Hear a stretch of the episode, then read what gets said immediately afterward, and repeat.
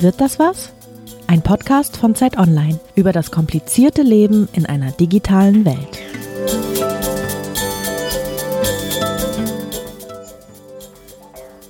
Herzlich willkommen zu unserem Podcast Wird das was, dem Digital-Podcast von Zeit Online. Wir begrüßen Sie heute aus den Räumen der Zeit Online-Redaktion in Berlin. Mein Name ist Lisa Hegemann, ich bin Digitalredakteurin bei Zeit Online. Und mein Name ist Dirk Peitz, ich bin Kulturredakteur bei Zeit Online. Wird das was? Das fragt man sich ja immer wieder bei Digitalprojekten. Alle reden über ein Thema, das unser bisheriges Leben komplett ändern soll. Künstliche Intelligenz, Blockchain, Smart Home. Und eigentlich weiß man gar nicht so genau, was das alles sein soll und wohin das führt. Zeit darüber zu reden. Und genau das machen wir in diesem Podcast. Heute widmen wir uns der Zukunft der Mobilität oder etwas weniger wolkig dem autonomen Fahren. Wir sprechen heute über die Frage, wie sich Mobilität in den kommenden Jahren verändern wird. Der amerikanische Autobauer Tesla produziert schon heute elektrische Fahrzeuge in Serie. Das hat auch den Rest der Automobilindustrie aufgeschreckt. Sie hat gemerkt, dass mit Diesel- oder Benzin betriebene Fahrzeuge möglicherweise Auslaufmodelle sind. Nur, was kommt danach? Fahren wir künftig alle mit elektrischen Autos oder gar autonom? Wie verändert sich durch die neuen Modelle unsere Nutzung? Wie unser Stadtbild? Und muss das eigentlich alles sein? Wird das was? Der Digital-Podcast von Zeit Online wird unterstützt von Porsche als Initialpartner dieser Serie. Mit Fragen nach dem Auto der Zukunft setzt sich das Unternehmen naturgemäß auseinander. So bringt Porsche mit dem Taycan Ende des Jahres seinen ersten voll elektrischen Sportwagen auf den Markt und baut stetig seine Assistenzsysteme aus. Neben teilautonomen Fahren, etwa im Stau oder beim Einparken, werden auch flexible Mobilitätskonzepte zum Thema. Wie das Auto der Zukunft uns das Leben erleichtert, dazu mehr Ende des Podcasts.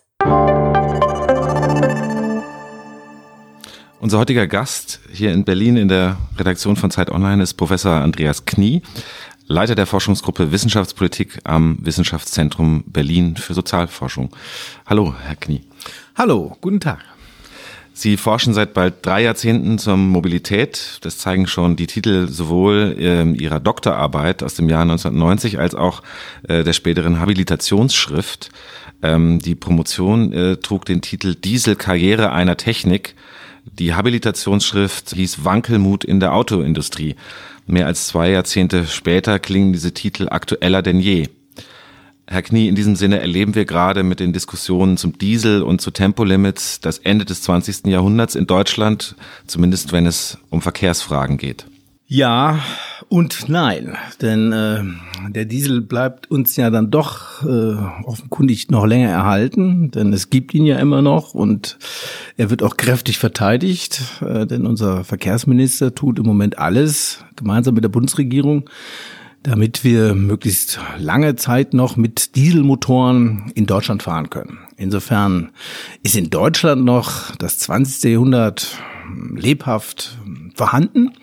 Während allerdings um uns herum, ne, in Europa, aber in Amerika und vor allen Dingen in China, äh, die Verbrenner einfach äh, als aussterbende Gattung deklariert sind und dort wird schon sehr lange und auch sehr konsequent auf andere Technologien gesetzt. Sie haben jetzt andere Technologien angesprochen. Wenn wir über die Zukunft der Mobilität reden, dann ja oft über das elektrische Fahren und das autonome. Die beiden haben ja eigentlich nichts miteinander zu tun. Warum erscheint uns das dann oft so? Ja, das ist tatsächlich so, wobei man sagen muss, dass die autoherstellende Industrie tatsächlich ja an automatischen Autos, also bevor das Auto wirklich autonom, also nach eigenem Gusto sozusagen um die Ecke fährt, äh, kommt, da wird noch viel Zeit äh, ins Land gehen, aber das automatische Auto wird tatsächlich tatsächlich auch mit Verbrennern im Moment äh, probiert, also die verschiedenen Levels, die es da gibt, wir sind gerade bei Level 3 und irgendwann wollen wir mal zu Level 5 kommen, äh, wird tatsächlich mit verbrennungsbetriebenen Autos äh, gerade versucht. Aber in der Tat gilt auch in der deutschen Technologiedebatte das Elektroauto als Synonym für Zukunft. Mhm. Und da wir mehr Automatisierungsgrade brauchen, ist das dann immer gemeinsam mit dem elektrischen Auto gedacht. Und in USA, da wo äh, Tesla oder auch äh, Google schon sehr intensiv dabei sind, die machen das tatsächlich ausschließlich mit elektrischen Fahrzeugen. Mhm. Wenn wir über Level sprechen, sollten wir vielleicht nochmal für die Menschen, die sich noch nicht mit autonomen Fahrzeugen beschäftigt haben, sagen, es gibt verschiedene Automatisierungsgrade. Level 1 ist wenig bis gar nicht automatisiert und Level 5 ist alles automatisiert. Und Sie haben jetzt gesagt, wir sind bei Level 3, das ist dazwischen, wir haben teilautonome Systeme. Genau, besser könnte man es gar nicht auf den Punkt gebracht haben. Also Level 5 sind dann diese berühmten Robotaxis, die wirklich das tun, was äh, sie selber tun. Also das sind dann wirklich autonome Fahrzeuge, also die auch nicht mehr gesteuert werden. Und äh, Level 4 ist eben die Vorstufe dazu, dass sie eben nicht autonom fahren, sondern dass sie aber automatisch fahren, dass man als fahrender Mensch gar nichts mehr tun muss. Und bei Level 3, wo wir jetzt gerade anfangen, da muss, und das ist die stressigste Zeit ähm, in der Technologieentwicklung, da muss man noch überlegen, mache ich jetzt manuell was oder macht das schon das System? Äh, ja, und die meisten Fahrzeuge, die wir so kennen, das ist Level 2, die selbst einparken können. Das ist im Moment der Stand der Dinge. Was die ähm, Antriebsarten angeht, ist ja das Merkwürdige, dass, ähm, wenn man sich die Pkw-Zulassungszahlen in Deutschland anschaut, 2017 kam vor ein paar Monaten ähm, die Zahlen und ähm, da zeigt sich, die Zulassungen beim Diesel sind eingebrochen, also 13 Prozent, glaube ich, was angesichts von, von fast dreieinhalb Millionen Zulassungen eine Menge ist. Also die Leute scheinen sich und Firmen, die Autos kaufen und neu zulassen, äh, sehr rasch entscheiden zu können, ähm, auf eine andere Antriebsart umzusteigen. Aber die Elektrofahrzeuge sind nach wie vor, das sind rund 25.000 nur zugelassen worden, also reine Elektrofahrzeuge. Das ist weniger als ein Prozent der Autos, die in Deutschland zugelassen wurden. Was äh, ist eigentlich das Problem der Deutschen äh, mit dem Elektroauto?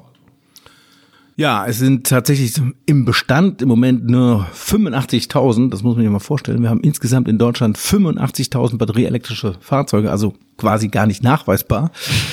Und das Problem dabei ist ein ganz einfacher, sie sind einfach äh, zu teuer. Ne? Also nehmen wir mal den Ab äh, von VW, der kostet als Benziner 8000 vielleicht und als elektrisches Auto hat er quasi 30.000 gekostet. So, da können Sie noch mit ein paar Prämien abziehen, aber das ist erstmal sehr viel teurer.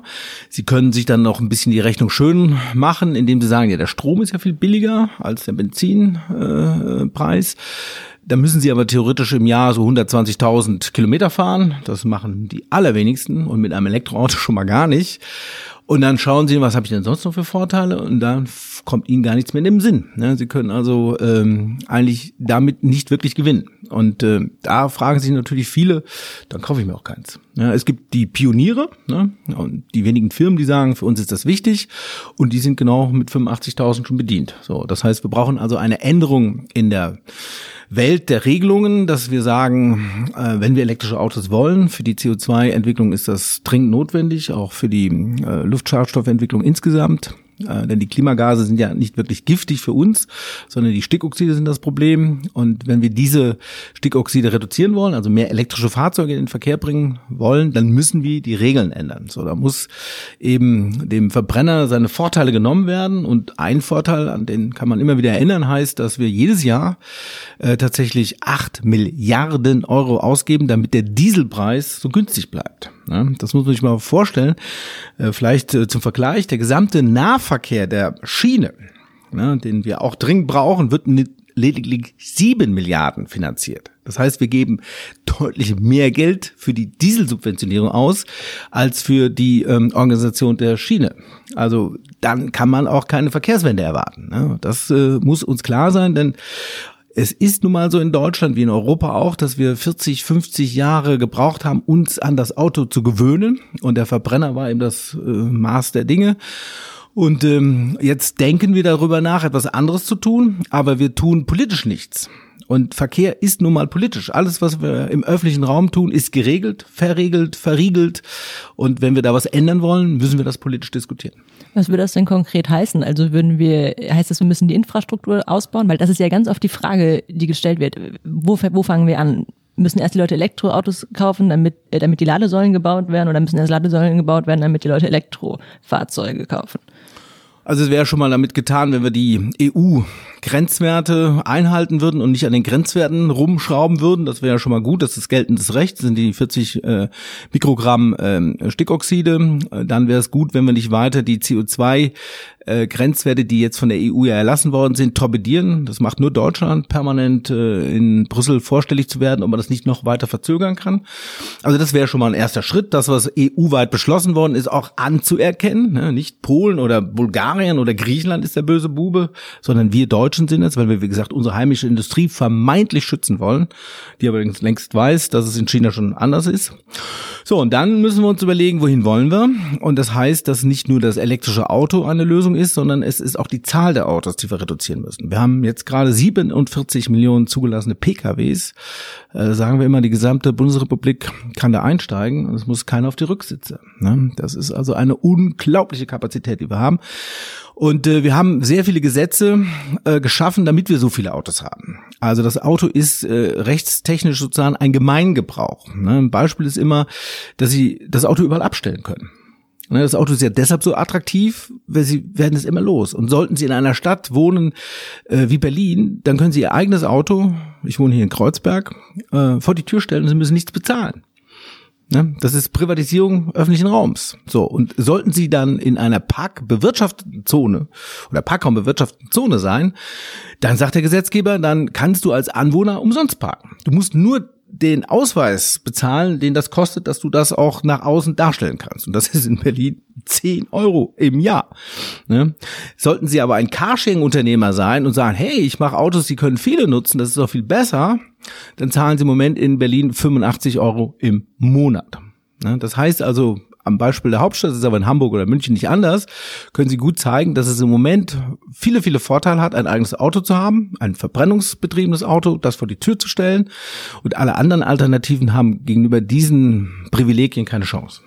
Ist das Verrückte am Straßenverkehr eigentlich, dass obwohl er so hoch geregelt ist durch äh, Tempolimits und äh, Straßenschilder und Ampeln, eigentlich, wenn man es als Großsystem Deutschland alle Straßen sieht, das letzte völlig ungeregelte System ist, weil die Menschen einsteigen können, wann sie wollen, hinfahren können, wo sie wollen und ist deshalb vielleicht auch äh, das große Versprechen einer mobilen Zukunft, dass man unglaubliche Effizienzgewinne erreichen könnte, wenn die Menschen nur vernünftiger die Straßen auslasten würden und nicht morgens früh und äh, abends äh, spät und zwischendurch äh, steht das, stehen die Kisten irgendwie rum.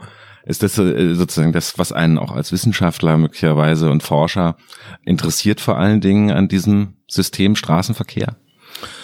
Ja, es gibt jede Menge interessante Aspekte im Straßenverkehr. Unter anderem, dass er erstaunlicherweise so gut funktioniert. Denn äh, Sie müssen sich aber vorstellen, Sie fahren auf einer Straße und vertrauen blind, dass der entgegenkommende Verkehr auch dort auf dieser Straße bleibt. Ne? Das äh, finde ich, also so viel Vertrauen, wie Menschen in den Straßenverkehr setzen, ist äh, soziologisch gesehen unglaublich. Ähm, und das hat damit zu tun, dass äh, der Verkehr deshalb so bequem ist, weil wir ihn in Routinen bewerkstelligen können. Wir wollen ja nicht nachdenken. Ne? Wir steigen ja automatisch ins Auto und das Auto tut das äh, wirklich gut bedient, dass man einen Nutzen ohne nachzudenken hat. Man geht ganz aus der Tür, macht das und man weiß abends, und das macht die Forschung über diese Dinge so schwer, gar nicht mehr eigentlich, was man gemacht hat. Ne? Wenn da die Verkehrsforscher fragen, wie sind sie denn heute zur Arbeit gekommen, wo sind sie denn dahin gefahren, dann müssen sie echt scharf nachdenken. Wie war ich da, bin ich denn heute jetzt losgefahren? Das heißt also, Verkehrsverhalten ist Routine. Und ähm, da halten sich tatsächlich erstaunlich viele an diese Dinge. So. Und ähm, aber dennoch haben wir natürlich auch immer wieder Not zur Veränderung. Das heißt also, wenn wir jetzt immer mehr von diesen Autos in der Stadt haben, dann sinkt natürlich die Auslastung dieser Autos, ist ja klar. Ne? Denn wir haben im Moment äh, 94,8 Prozent steht ein Auto rum. Ja, da fragt man sich natürlich für ein Investitionsgut mit 40, 50, 60.000 Euro Stückkostenpreis, ist das noch wirklich schlau? Und selbst wenn es fährt, ist im Moment der Besetzungsgrad bei 1,001, also bei einer Person. So, da fragt man sich auch, kann man das vielleicht nicht noch ein bisschen anders machen? Und wenn Sie wirklich in Meka, Metropolen wie Sao Paulo, Mexiko, New York, Los Angeles äh, sind oder in, in Shanghai, Peking, dann ist das dringend geboten, über Dinge nachzudenken, wie man das wohl anders machen könnte. Und äh, da haben wir hier einen Nachteil, gerade hier in Berlin. Berlin ist äh, gemacht für etwa fünf Millionen Einwohner. Wir sind aber faktisch nur 3,5. Also wir haben noch jede Menge Platz. Und auch alle anderen äh, großen Städte haben immer noch leider, muss man sagen, viel zu viel Platz für das Auto. Und deshalb ist bei uns die Not nicht so stark. Aber die Dinge, wie kriegt man die Besetzungsgrade besser, wie kriegt man die Autos besser genutzt, sind in Paris, London, in, in allen großen Städten auf der Tagesordnung. Nun, ähm, argumentieren ja gerade die, ähm, ich weiß nicht, Romantiker des Verbrennungsmotors, äh, glaube ich, das hängt dann immer mit der Antriebsart zusammen und damit ist es, dass sie sich irgendwie Petrolheads nennen oder sowas. Das, die letzte große Freiheit, die der äh, zivilisierte Mensch noch hat, ist, äh, in irgendeinen Boliden zu steigen und nutzlos durch die Gegend zu fahren. Muss man aber sich darauf einstellen, dass in der Zukunft, wenn es tatsächlich so ist und mehr Autos in stärker verdichteten Städten das sind ja so die so zwei Thesen ähm, oder Annahmen durch die Gegend fahren oder dann häufig stehen, dass es einfach eine Art von Regulierung braucht. Und geht es dann wirklich um Freiheit oder um Vernunft? Ja, Freiheit kann ja auch vernünftig sein. Ne? Und ähm, möchte man eigentlich annehmen. Sollte man von ausgehen. Ne?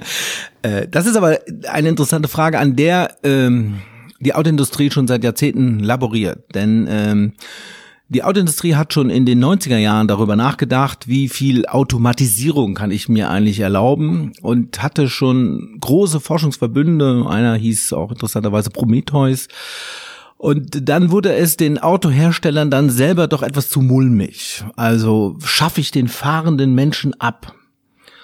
Und dann gibt es, äh, ich glaube von Herrn Winterkorn die Aussage, ich fahre, also bin ich. Wenn ich also nicht mehr fahre, bin ich ja dann nicht mehr.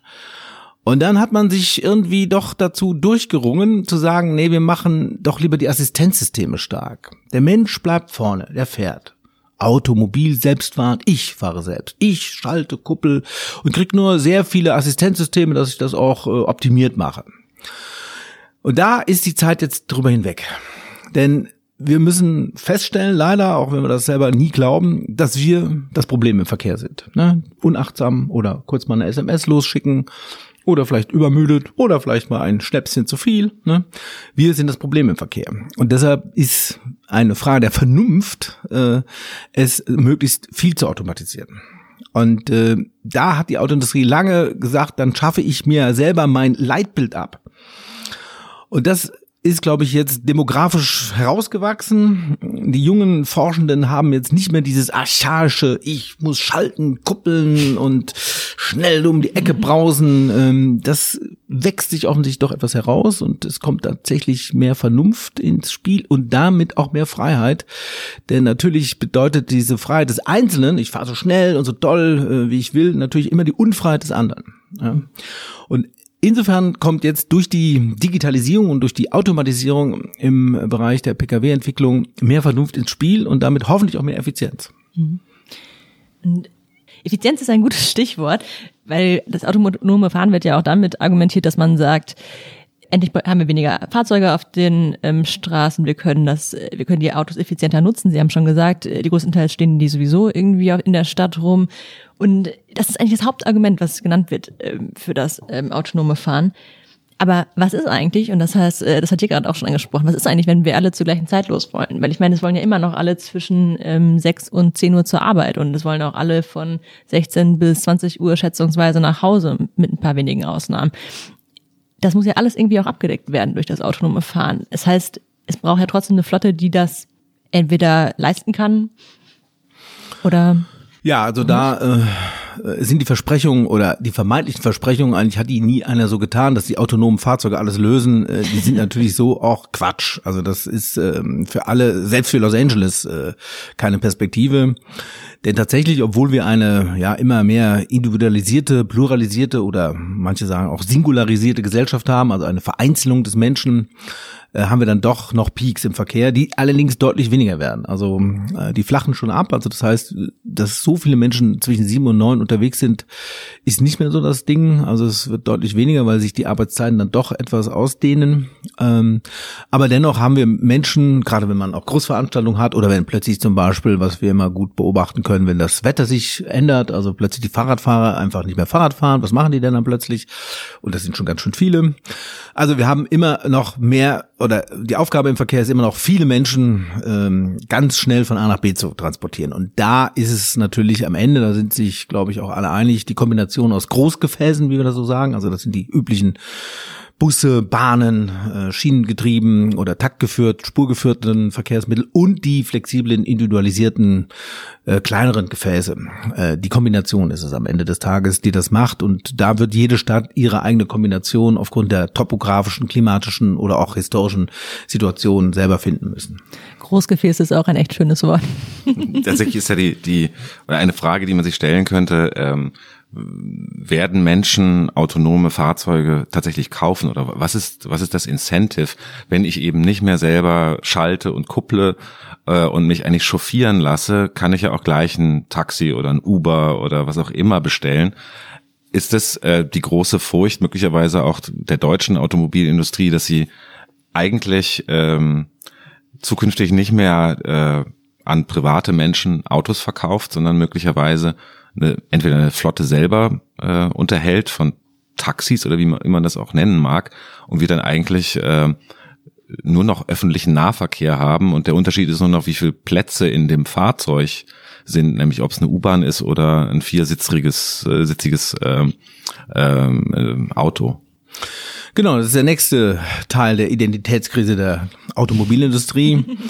äh, nicht nur, wer bin ich eigentlich, wenn ich nicht mehr fahre, sondern äh, für welchen Markt baue ich das denn? Denn äh, wenn man tatsächlich das Wort autonome Autos ernst nimmt, ne, dann bin ich ja nur noch Passagier und kann auch eigentlich gar nicht mehr entscheiden, denn autonom heißt, das macht das Auto schon selber.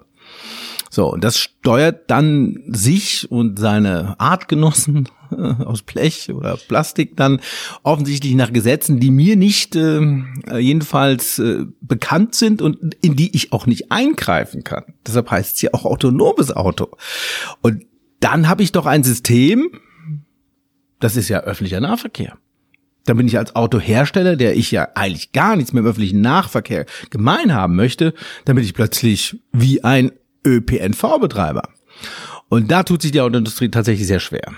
Und da gibt es nach wie vor keine wirklichen Geschäftsmodelle, denn äh, da fragt man sich natürlich auch, wie soll das denn finanziert werden? Denn ich kaufe ja dieses Auto nicht als Endnutzer, sondern ich fahre oder ich werde, besser gesagt, ich werde gefahren. Und da muss es einen geben, einen Dritten geben, der diese Systeme bestellt, der sie betreibt, der sie finanziert.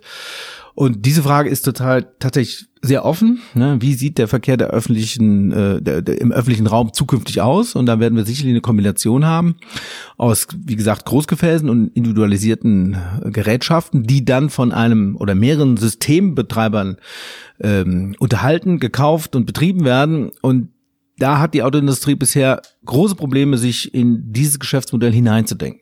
Während umgekehrt der ÖPNV auch nicht in der Lage ist, neben U-Bahn und äh, Straßenbahn auch jetzt plötzlich solche Systeme zu betreiben. Also da gibt es tatsächlich im Moment noch eine echte Lücke. Es gibt dann aber auch sowas wie Drive Now, das tatsächlich von Autoherstellern äh, betrieben wird. Ähm, ist das jetzt nur eine Lösung für Städte, wo Menschen halt ähm, sich für ein paar Minuten ein Auto leihen und es wieder abstellen? Oder ist es tatsächlich, wird es ungefähr so ausschauen, wenn wir dann auch autonome Fahrzeuge haben? Also, dass die Zukunft nicht mehr den Besitz eines Autos ähm, erlauben wird, weil der Besitz heißt, es steht zu 90 Prozent dumm rum, sondern das Nutzen statt Besitzen die, Los, die Losung der Vernunft, aber auch der Freiheit ist. Äh, das ist den Autoherstellern völlig klar, auch den Deutschen. Und deshalb sind äh, diese Carsharing-Angebote ähm, äh, tatsächlich ernst gemeinte Versuche in diese neuen Nutzungskulturen einzusteigen. Und das ist auch noch, würde man fast sagen, artgerecht. Ne? Da gibt es einen Flottenbetreiber, das kann auch der Unternehmer selber sein. Und dann gibt es auch noch Menschen, die in diese Autos einsteigen müssen und sie selbst steuern.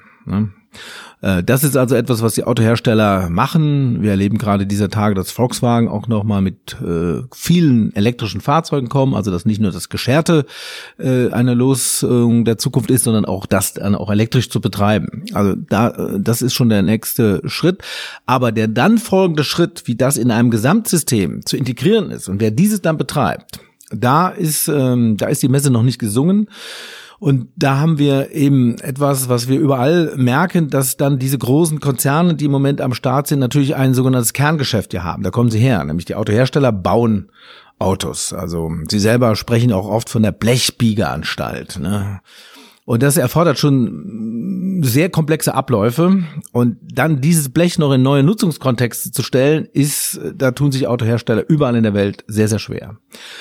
Umgekehrt sind die ÖPNV-Unternehmen auch im Kerngeschäft äh, Schiene unterwegs. Sie können Straßenbahnen fahren lassen, sie können U-Bahn fahren lassen, die Deutsche Bahn kann sogar Fernzüge, jedenfalls einigermaßen fahren lassen. Und darüber hinaus noch was anderes zu tun, das ist schwer, zumal man ja immer wieder aufs Kerngeschäft zurück ähm, äh, ja, adressiert wird. Äh, bei der Bahn kann irgendwas passieren mit Callback oder Flinkster. Äh, Hauptsache oder entscheidend ist am Ende fährt der Zug.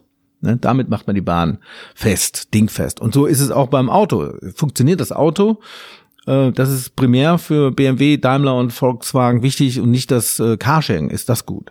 Und dementsprechend haben wir in der Tat ähm, äh, eine Lücke in der Zukunft des, der Mobilitätssysteme. Wer betreibt diese vernetzten, integrierten, digital betriebenen Systeme eigentlich? Und ähm, da sind sicherlich Städte in Asien am weitesten oder auch in Helsinki, die da schon über systemische Angebote nachdenken. Da kommen natürlich solche ähm, IT-Firmen mehr ins Gespräch und könnten es dann doch die berühmten Google sein oder die digitalen Plattformbetreiber. Das ist übrigens auch das Feld, in den Uber rein will. Uber betreibt äh, eigentlich Plattformen, um diese Integration zu leisten. Und da müssen wir als deutsche Industrienation teuflisch aufpassen, äh, wie wir es schaffen, in diese digitale Zukunftswelt hineinzugehen. Denn die erfordert etwas, was wir in Deutschland überhaupt nicht können nämlich Trial and Error. Ne? Wir haben alles durchreguliert, äh, wir erlauben auch nichts. Wir haben ja jetzt schon eine Ethikkommission, bevor wir überhaupt autonomes Fahren haben. Ne? Wir untersuchen jetzt schon Folgen, die wir im Moment noch gar nicht wissen, ob sie überhaupt so eintreffen. Ne? Also da sind wir sehr, sehr vorsichtig. Und wir müssen uns leider oder wir müssen uns mehr erlauben, mehr zu versuchen. Und versuchen heißt, da gibt's auch Fehler.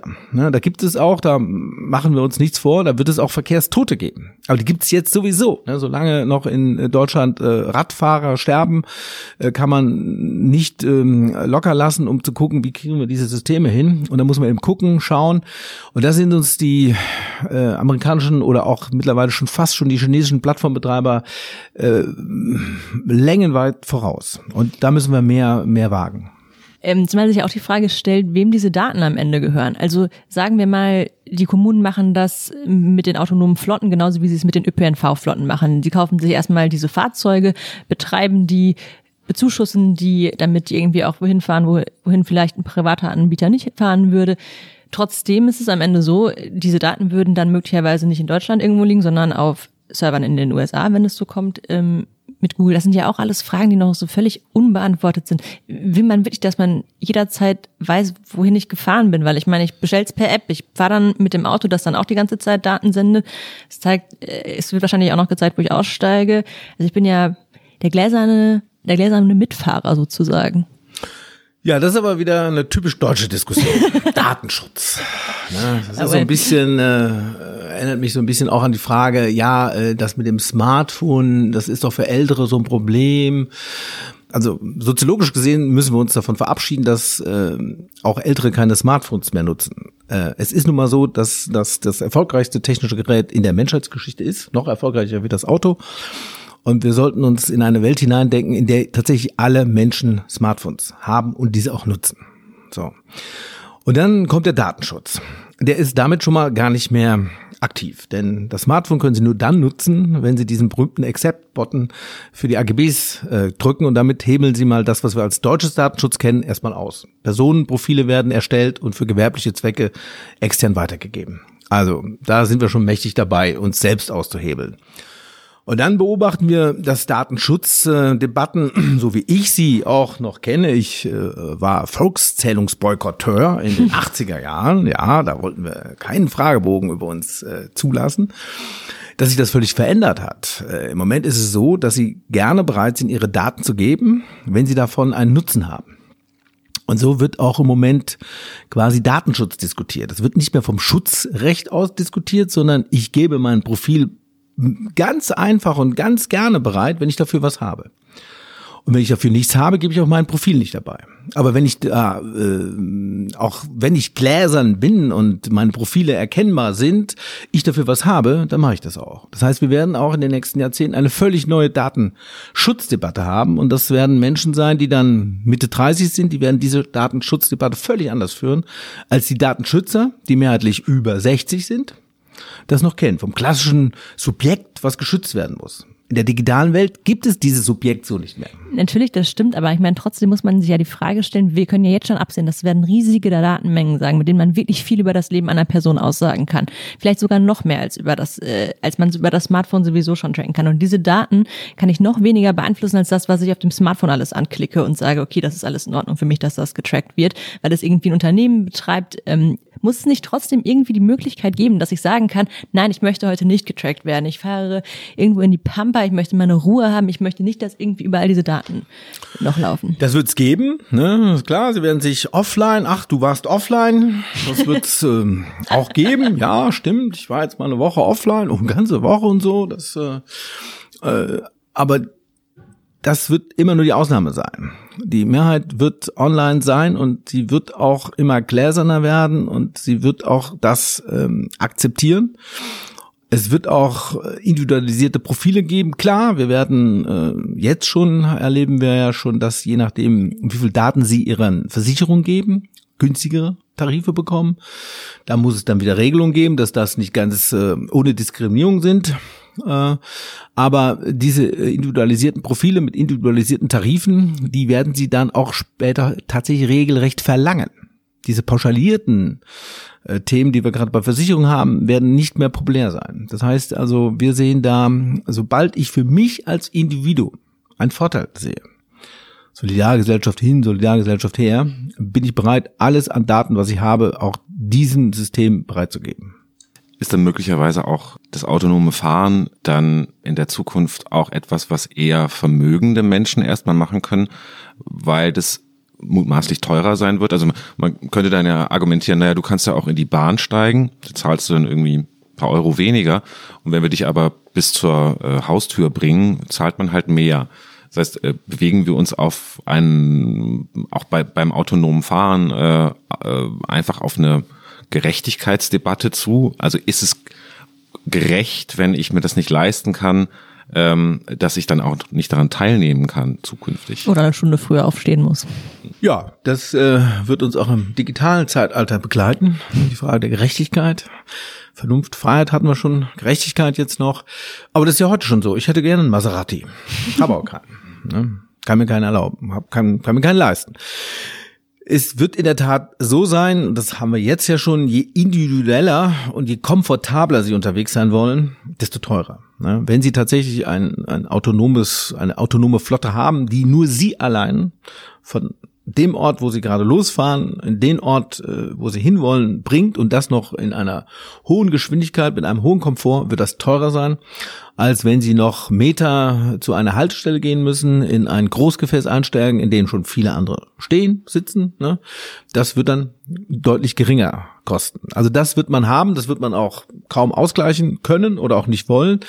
Die Gesellschaft ist, wie gesagt, auch eine differenzierte Gesellschaft.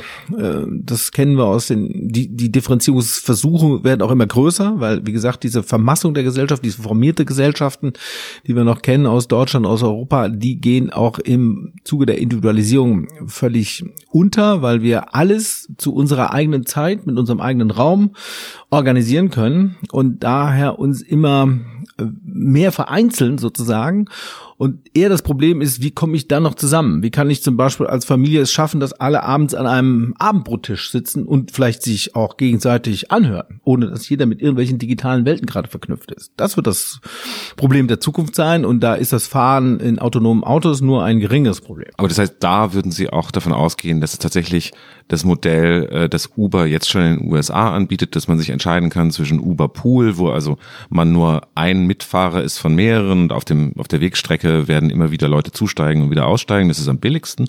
Und das teuerste ist dann, ich besorge mir eine eigene Limousine und das kostet dann einfach fünfmal so viel wie ein genau. Uberpool. Das äh, ist tatsächlich so der im momentan erkennbaren gesellschaftlichen Realität am nächsten kommt. Ne? Ich will Differenzierung. Ne? Früher war das das dicke Auto mit den zwölf Zylindern. Das kann heute keiner mehr verstehen, wie zwölf Zylinder hat der Zylinder, was sind das überhaupt? Ne? Das geht heute nicht mehr, das funktioniert heute nicht mehr, sondern heute funktioniert eben das, indem ich sage, hier fahre ich nur alleine äh, und hier bin ich für mich und das kostet deutlich mehr, als wenn ich mit mehreren Leuten fahre. Das haben wir heute jetzt schon. Es gibt ja diese Pool- oder Ride-Hailing-Versuche schon und je mehr sie in einem Auto mit anderen unterwegs sind, desto günstiger ist es. Aber das heißt ja auch wieder, da sind wir jetzt wieder am Anfang, wenn alle auf die um 6 Uhr aufstehen und um 7 Uhr auf der Straße sein wollen, dann stellt sich ja wieder die Frage, okay, das heißt, wenn ich jetzt nicht das Geld habe, um, um damit ich pünktlich um 7.40 Uhr aus dem äh, Haus gehe, also jetzt kann ich ja einfach ins Auto steigen und sagen, ich ähm, fahr los. Und dann stehe ich halt im Stau, aber das habe ich möglicherweise mit eingepreist, aber zukünftig könnte es ja sein, dass das autonome Fahrzeug sagt, nö, ich kann gerade nicht fahren, weil es gerade alles voll. Ähm, du musst jetzt eine halbe Stunde warten. Wenn du jetzt irgendwie 20 Euro zahlst, dann hol dich irgendwer anders ab, hole ich dich trotzdem ab, was auch immer. Das heißt, diese Gerechtigkeit hat ja dann doch wieder auch einen Einfluss auf das Leben, ob ich eben abends dann pünktlich beim Abendessen bin oder nicht, weil ich vielleicht mir das gar nicht leisten kann, irgendwie zu diesen Stoßzeiten ein Fahrzeug zu äh, mieten? Nein, das glauben wir eigentlich nicht. Also weil auch dieses autonome Deluxe-Auto, was nur mich äh, transportiert, auch im Systemverkehr unterwegs sein muss. Ne? Ich kann, also wenn wir einen systemischen Ansatz im Verkehr beibehalten, das werden wir auch, wird auch dieses Auto ähm, in einer verkehrlichen Realität unterwegs sein müssen. Und da kann ich mir zwar exklusive, äh, einen exklusiven Raum organisieren, aber keine exklusive Zeit. Das wird dann eher ein Thema, was ja auch diskutiert wird mit den berühmten Drohnen. Ja, wir hatten dieses Phänomen auch schon mal in den 50er, 60er Jahren, da war das das Helikopter-Dasein. Ne? Wer mal in den 80ern, späten 80er, 90er Jahren in Manhattan war, da war ein Gewirr von Hubschraubern, da fuhren die Schönen und Reichen tatsächlich schnell mal von, vom Flughafen nach Manhattan rein mit dem Helikopter. Ja, auch ähm, Sao Paulo ist ja berühmt dafür, dass man dort äh, wirklich ähm, äh, Helikopterhopping betrieben hat und schnell mal mit dem Helikopter von A nach B gefahren ist. Da hatte man aber das Problem, was die Drohnen, die zukünftig dieses vielleicht auch machen können, ähm, auch haben werden, dass wenn zu viele von diesen Helikoptern oder Drohnen unterwegs sind, dass die dann auch ein Problem der Luft haben. Also da ist nicht so viel Platz und da musste man, da gab's äh, Unfälle, schlimme böse Unfälle und da musste man es regulieren und dann war das auch nicht mehr so exklusiv. Da konnte nicht jeder sofort schnell mal in den Helikopter oder jetzt demnächst in die Drohne steigen, um mal schnell von A nach B zu kommen. Da hat der Verkehr dann doch schon etwas Demokratisches, weil wir müssen uns dann doch alle äh, in dieses System zwängen. Da gibt es zwar Differenzierungsmöglichkeiten, aber dass man sich da völlig äh, rausziehen könnte und von A nach B beamen könnte, das wird wahrscheinlich auch in der neuen digitalen Welt so nicht sein. Diese Beispiele Sao Paulo, New York, Manhattan sind dann genau dann eben auch Großstädte oder Megastädte, hochverdichtet, die so als das äh, Zukunftswohnmodell der Menschheit zumindest lange gegolten haben. Dann sind wir aber in Deutschland äh, immer noch in einem Land, in dem die Mehrheit der Bevölkerung ja tatsächlich in Kleinstädten wohnt oder in jedenfalls in Städten unter 50.000 Einwohnern. Ist Deutschland auch deshalb so merkwürdig als Testgebiet für sowas wie zum Beispiel autonomes Fahren, weil ähm, es diese Megastädte in Deutschland einfach nicht gibt? Man könnte es eigentlich fast umgekehrt formulieren. Könnte Deutschland aufgrund seiner Zersiedlungsstruktur nicht gerade genau das Testfeld sein? Denn äh, wo sich auch alle Experten einig sind, die größte Herausforderung für das autonome Fahren sind die Städte. Wenn sie dort eine Komplexität haben, die sie im Moment nicht in den Griff kriegen. Also die äh, Experten sind sich einig, wir kriegen solche autonomen Systeme, wenn wir sie denn auch regulatorisch einführen wollen. Sie kommen also nicht einfach über Nacht. Also was die Menschen glauben, so von den Science-Fiction-Filmen sozusagen bebildert im Kopf haben. Äh, wir stehen morgens auf und dann sind 5000 Uber-Fahrzeuge hier, die fahren dann so, wie sie wollen, ne? und da kann ich einsteigen oder auch nicht. Das wird es nicht das wird nicht passieren, sondern wir können autonome Fahrzeuge nur dann einführen, wenn wir ihnen den Raum dafür eingeben. Denn alles können die, werden die auch nie können. Das heißt, sie brauchen schon auch eine Umgebung, die reizarm ist und die auf diese autonomen Fahrzeuge angepasst ist. Da kann nicht was Spontanes passieren. So. Und da sind Städte denkbar ungünstig, weil auch der Raum bleibt und wird zunehmend noch knapper. Und wenn ich da was abgrenze, wo mal autonome Fahrzeuge hin und her fahren, dann habe ich wieder das Effizienzproblem. Das heißt, eigentlich gehen wir davon aus, erstaunlicherweise, dass diese autonomen Fahrzeuge und äh, Fahrzeugflotten in der Stadt tatsächlich sich eher nicht durchsetzen, sondern dass sie etwas für den ländlichen Verkehr sind. Da, wo die Reizarmut herrscht. Da könnte man vielleicht sagen, ähm, bevor da die Haushalte wie jetzt vier, fünf Autos pro Haushalt haben. Es gibt ja Städte, die haben schon mehr Autos als Einwohner äh, weil eben alle auf das Auto angewiesen sind, weil der Bus das niemals nachbilden kann, was man vom Auto an Komfort gewöhnt ist, dass möglicherweise die Zukunft dieser hochautomatisierten bis hin dann autonom fahrenden Fahrzeuge eher der ländliche Raum ist.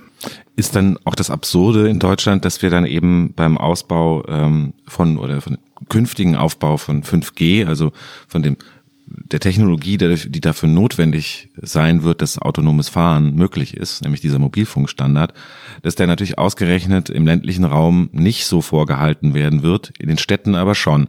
Das heißt, eigentlich wäre das ja komplett kontraproduktiv, da wo man das eigentlich bräuchte, nämlich auf dem Land wird es das nicht geben oder jedenfalls nicht so schnell und da wo äh, man es dann nicht braucht. In der Stadt werden die Leute mit fantastischen 5G aber am Ende wahrscheinlich wieder nur telefonieren. Ja, das äh, ist äh, auch wieder eine deutsche Debatte. Das ist in anderen Ländern anders. Äh, also in den skandinavischen Ländern werden sie kaum Ecken finden, wo sie keinen vernünftigen äh, Mobilfunkversorgung äh, haben. Aber in Deutschland ist das so, weil wir in Deutschland uns gesagt haben, ach, das machen die Privaten. Das haben sie auch gut gemacht. Da, wo es sich lohnt, da gibt's gute Abdeckung. Das ist aber die Stadt. Da habe ich mehr Traffic, am Land eben nicht. Und jetzt hat der Staat ja langsam, beginnt er ja, oh Gott, das ist ja eine Infrastruktur, die ich ja auch als staatliche Daseinsvorsorge oder als gewährleistender Staat, um die ich mich kümmern muss. Und deshalb wird ja jetzt nachgedacht, wie ich jetzt die neuen Ausschreibungsbedingungen so mache, dass ich, wie äh, übrigens auch in anderen Infrastrukturen, äh, der Staat vorschreibt, wie die Qualität so ist. Ne, wir haben ja auch, äh, wir müssen, äh, sie, wir haben immer noch ein Gesetz, äh, die die Telefonzellendichte vorschreibt, auch wenn das jetzt ein bisschen angepasst wird und irgendwann wird es auch keine Telefonzellen mehr gibt und wir haben auch ein Gesetz, was die Menge der Briefkästen vorschreibt. Ne? Ähm, also das kann nicht jeder so einfach hinbauen, wie er will. Und so werden wir auch äh, jetzt den Mobilfunkstandard so diskutieren, dass wir bestimmte Mindestqualitätsstandards auch im Land brauchen. Und dann kann man diese Dienste, die der äh, ländliche Raum viel eher braucht als im städtischen Bereich, da gehe ich mal schnell, da kann ich physisch viele Dinge besser organisieren als im ländlichen Raum. Da bin ich auf digitale Themen viel mehr angewiesen. Äh, das wird kommen und es wird daran nicht liegen. Äh, das heißt also, wir werden auch in Deutschland ähm, einen hohen Mobilfunkstandard auch im ländlichen Raum bekommen. Aber es gibt ja einen Grund, warum, warum diese Mobilfunknetze in ländlichen Gebieten eben nicht funktionieren. Und der ist, dass es sich nicht lohnt. Wird es nicht genauso mit den Flotten der autonomen Fahrzeugbetreiber sein? Natürlich wird es mehr Sinn ergeben, die im ländlichen Raum zu machen. Aber für die Fahrzeugbetreiber wird sich das möglicherweise nicht so rentieren, weil da wohnen halt gar nicht so viele Menschen. Das heißt, sie können da gar nicht so viel Gewinn machen, wenn sie das machen.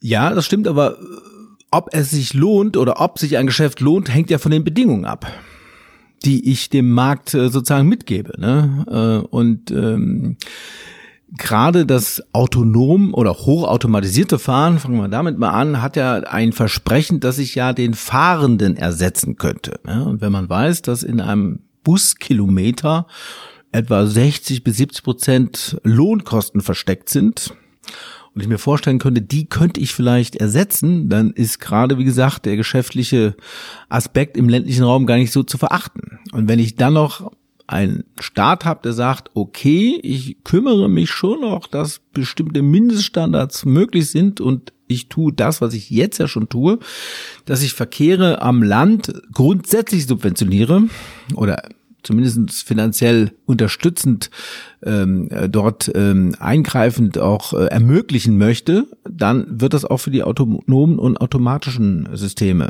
gelten. Und wir haben jetzt schon erste Anwendungen. Es gibt ja schon solche kleinen Shuttles, äh, die in kleinen Dörfern unterwegs sind. Da werden wir im Jahr äh, 19 einige mehr finden. Und die haben zumindest die Aussicht, dass sie deutlich günstiger zu betreiben sind als klassische Busse. Oder auch Taxis. Ne? Also was äh, deutlich ist, dass wir im Jahr 2019, äh, Anwendungen haben werden, auch wenn natürlich Hamburg zum Beispiel sehr stark aktiv ist, äh, aber dass wir mehr Fälle von hochautomatisierten Shuttle-Systemen in ländlichen Räumen sehen als in städtischen. Ist denn auch die Vorstellung, die wir ja möglicherweise haben, dass die ist auch wieder eine sehr städtische, dass wir, weil eben diese ganzen Verkehrssysteme, seien sie auf der Straße, in der Luft, unter der Erde, ähm, denn auch da gibt's ja, Elon Musk äh, glaubt ja auch, er könne quasi Los Angeles untertunneln, dass diese, also diese ganzen Systeme alle nebeneinander existieren werden, ist ja erstmal nur eine These. Also dass ich dann irgendwie in 20 Jahren äh, morgens mich entscheiden kann, ob ich mit dem Flugtaxi äh, ins Büro fliege oder vielleicht doch mit einem autonomen Auto oder ganz wie früher mit der Tram. Wird es eigentlich notwendigerweise so kommen? Oder ist erstmal die Frage halt, äh, sind diese Flugtaxis zum Beispiel überhaupt mit Gewinn zu betreiben? Also möglicherweise ist wirklich sicher, dass wir eine Zukunft erleben, wo permanent in der, in der Luft und auf der Straße überall diese autonomen Fahr- oder Flugzeuge unterwegs sein werden. Ja, das ist, äh, also das mit dem Fliegen, das wird sicherlich so kommen. Das hatten wir ja schon mal. Das wird Flugdrohnen geben. Äh, da gibt es auch Geschäftsmodelle, weil nämlich das äh, Fliegen mit diesen Drohnen sehr teuer sein wird. Und es gibt auch Leute, die das bezahlen. Das sind die Menschen, die schnell, weil wichtig, von A nach B kommen wollen. Manche müssen auch schnell von A nach B kommen. Auch Rettungsdienste werden sich sicherlich dieser Dinge bemächtigen. Ähm, äh, das wird es kommen. Ähm, die werden in der Luft auch da sein. Sie werden aber nicht Massenverkehrsmittel werden können, weil die Bepackungsdichte der Luft ist auch begrenzt. Ne? Also das ähm, äh, ist relativ klar. Was jetzt nicht klar ist und was gerade ausgehandelt wird, ist, können solche autonom fahrenden Fahrzeuge als sogenannte Mischverkehre äh, unterwegs sein, also dass ich äh, Teile der Verkehrslandschaft tatsächlich autonom habe und Teile aber weiter mit dem Fahrrad zu Fuß gehe, ganz klassische konventionelle Fahrzeuge vielleicht auch noch habe. Und da ist sich die Expertenwelt einig, dass das nicht gehen wird. Und deshalb, äh, weil die Komplexität dann zu groß ist, und deshalb zumindest übergangsweise über getrennte Sphären gedacht wird. Also dass es tatsächlich einen Bezirk gibt, hier fahren tatsächlich nur autonome Fahrzeuge, das können große Quartiere sein, das können Krankenhäuser sein, das können verkehrsberuhigte Ecken sein, das können Siedlungen sein, also Kieze, wie man in Berlin so schön sagt, äh, wo ich sage, hier ist Auto, wird autonom gefahren, dann wird der Verkehr für andere Fahrzeuge deutlich eingeschränkter werden. Und dann gibt es wieder klassische gemischte Teile. Die Städteplaner sind damit sehr unglücklich, weil sie dann wieder ihren Raum aufteilen müssen. Sie wollen ja den Raum, den knappen Raum besser mit verschiedenen Dingen nutzen, wie ein Auto auch besser genutzt ist, wenn mehrere Fahrprofile auf äh, es vereint werden. Aber man muss gucken, ob man diese Effizienzgewinne des autonomen Fahrens dann vielleicht auch mit einem Abtreten von Raum bezahlen kann. Das ist aber äh, Zukunftsmusik, weil wir müssen es probieren, weil es weiß keiner, ne, ob es so oder so kommt. Und da sind wir wieder bei dem Thema, die Amerikaner tun das einfach probieren, ne, während wir in Deutschland erstmal darüber nachdenken, ob das irgendwie vielleicht gehen könnte und welche Folgen da kommen. Wir haben ja jetzt bald ein äh, Gesetz für Fahrradfernstraßen, aber wir haben gar keine Fahrradfernstraßen. Die Holländer zum Beispiel sind ja auch ganz anders. Sie haben Fahrradfernstraßen, aber überhaupt kein Gesetz. So und äh, wir brauchen in allem hier in Deutschland mehr Pragmatismus, mehr mehr Freude am Probieren, weil wir es alle nicht wissen, wie es am Ende ausgeht. Dann würde ich aber trotzdem äh, sehr deutsch fragen, ob nicht dann eben in Zukunft ist auch also der der Verkehr ganz global betrachtet eben auch ein Demokratieproblem werden wird. Denn wer entscheidet denn, dass dieser Stadtteil, diese Stadt, dieser Raum nun autonom zu betreiben ist oder nicht? Und was, wenn ich sage, ähm, als Bürger, ich möchte, also ich möchte, möchte das nicht, dass ich in einem äh, autonomen Stadtteil, also autonom befahrenen Stadtteil wohne, ähm, muss ich dann irgendwie umziehen? Also wir haben ja immer wieder Fragen der Entscheidung, wie weit bin ich beteiligt, ne? Und wir haben eine repräsentative Demokratie, da gibt es Vertreter, die das dann für uns ja entscheiden, ne? Bezirksversammlungen, Abgeordnetenhaus, äh, äh, Menschen, Parlamente, ne? Also das könnte man auf die delegieren. Aber faktisch haben wir natürlich im Verkehr immer das Problem, dass wir eine, äh, eine, eine Momentaufnahme dann äh, sozusagen dauerhaft festschreiben.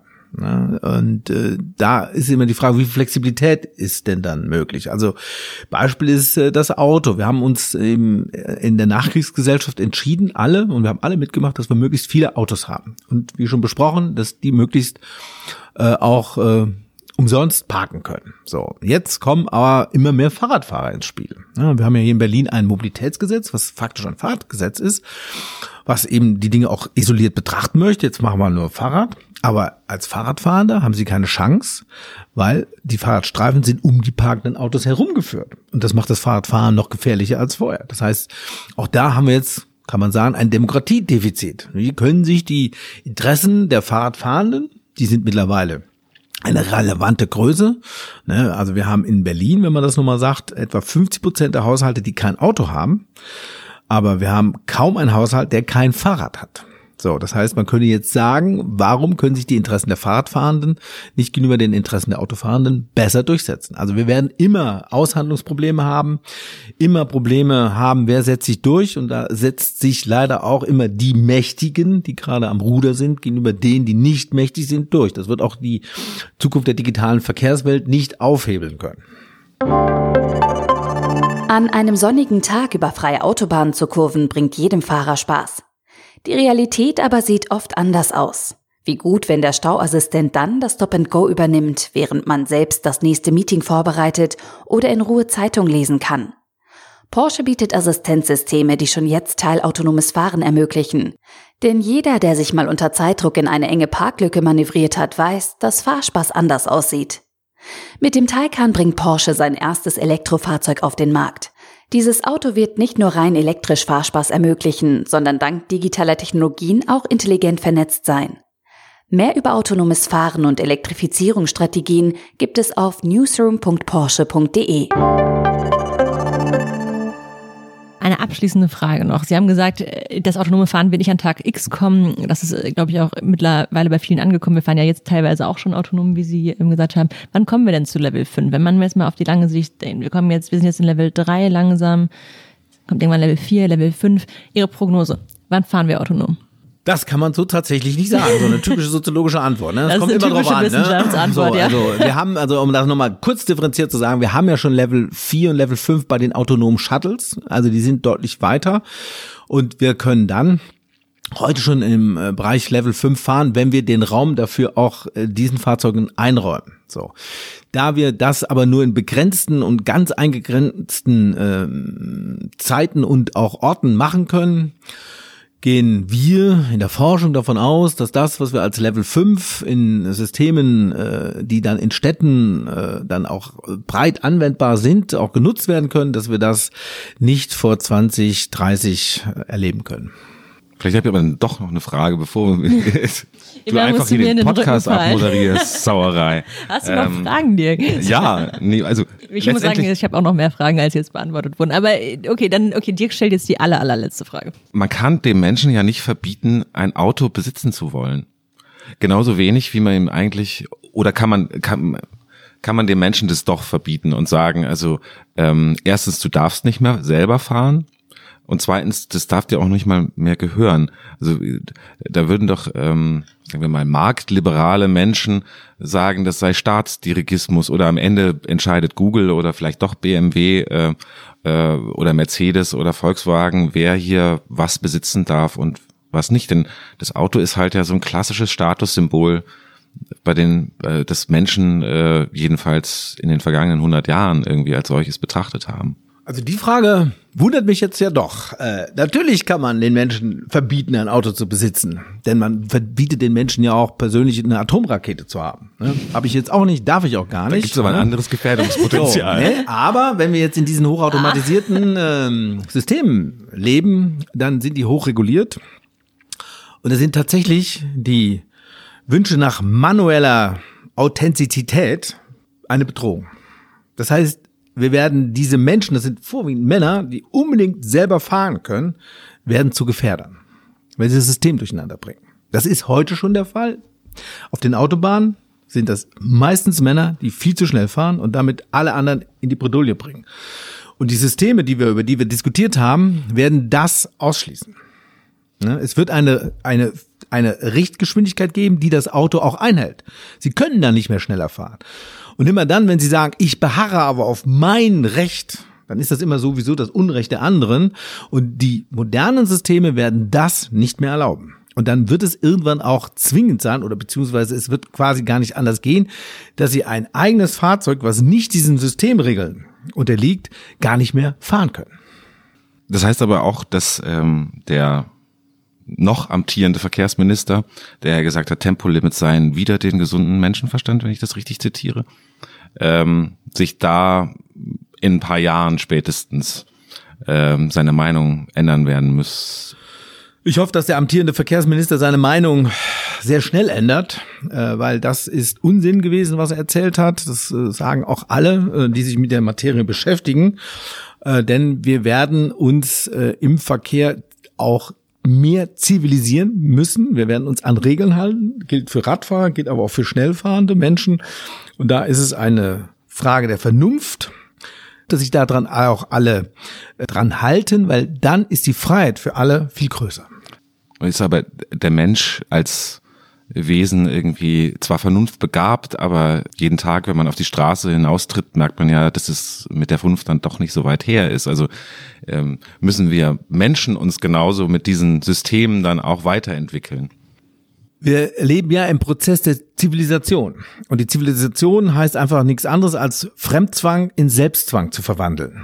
So. Und wie gesagt, der Blick auf den Verkehr ist doch erstaunlich Warum funktioniert das eigentlich so gut? Ne, wenn wir jetzt alle diese wilden Horden wären, von denen wir immer glauben, dass wir das wären, ungezügelt, wir wollen alles schnell, jetzt, hier, sofort haben, das sind wir ja eigentlich gar nicht. Wir sind nicht nur vernunftbegabt, sondern wir sind auch vernünftig im Straßenraum. Immer gibt es Ausnahmen, klar, aber in der Regel funktioniert der Verkehr. Wir fahren alle auf der rechten Seite, wir machen sogar manchmal anderen Leuten Platz. Äh, das funktioniert doch. Und wir sollten nicht tun, dass wir eigentlich auf der Autobahn 300 fahren wollen, dass das jeder machen möchte. Das ist ein, ein Unsinn, das ist ein Nonsens, äh, was nur bestimmte Männer für bestimmte Männer wollen. Und das muss man den Männern dann auch mal so sagen. Was für ein Auto fahren Sie denn so als Mann? Ich habe gar kein eigenes Auto und äh, fahre, wenn ich es schaffe, eigentlich nur elektrisch. Jetzt habe ich doch noch eine Frage wir reden ja die ganze Zeit davon, dass möglicherweise wir irgendwann keine Autos mehr besitzen, aber natürlich gibt es jetzt auch Menschen, die einfach gerne an Autos rumschrauben, die irgendwie Oldtimer besitzen, die vielleicht auch dann künftig irgendwie sich noch so ein Auto kaufen, weil sie irgendwie gerne dann rumbasteln. Diese, bisher ist es ja so, dass diese Autos dann auch eine Genehmigung bekommen, damit kann man dann auch noch fahren.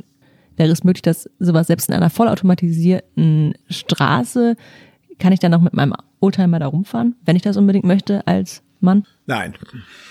Dafür gibt's ja Lausitzring, Nürburgring, andere Ringe, da können sie dann fahren, was das Zeug hält, da können okay. sie selber schalten noch, ne, das wird es auch geben, äh, wie jetzt ja Leute wieder Plattenspieler haben, manche wollen sogar Faxgeräte behalten, das wird es geben, aber es wird im Alltagsverkehr keine Rolle mehr spielen.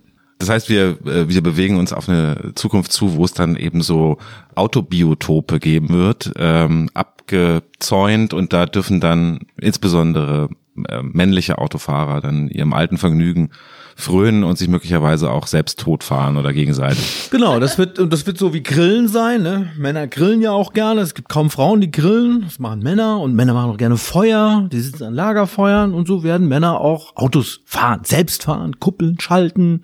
Da wird das Auto noch Krach machen, da wird das richtig röhren, ne? Dann fahren die aber auf abgegrenzten Gebieten. Das könnten die Braunkohle, Tagebau, Abbaugebiete gut machen. Da gäbe es Riesenplatz, äh, wo man das dann ausleben kann. Aber dann ist das auch schön abgegrenzt. Ich stelle mir das jetzt so vor, dass dann die äh, künftigen Drohnen die Autos dann dahin schleppen und absetzen und äh, dann genau. wieder schön effizient zurückfahren. Und die Mami sagt dann zum, äh, zu den Kindern irgendwie, ja, Papi ist Autofahren. ja, genau. Der ist heute Nachmittag, genau, mit seinen Kumpels fährt er Auto. Vielen Dank, Herr Knie. Gerne doch. Und vielen Dank, dass Sie uns zugehört haben an den Empfangsgeräten. Das war's für heute mit der aktuellen Folge von Wird das was? Wir hören uns wieder in zwei Wochen, wenn Sie mögen.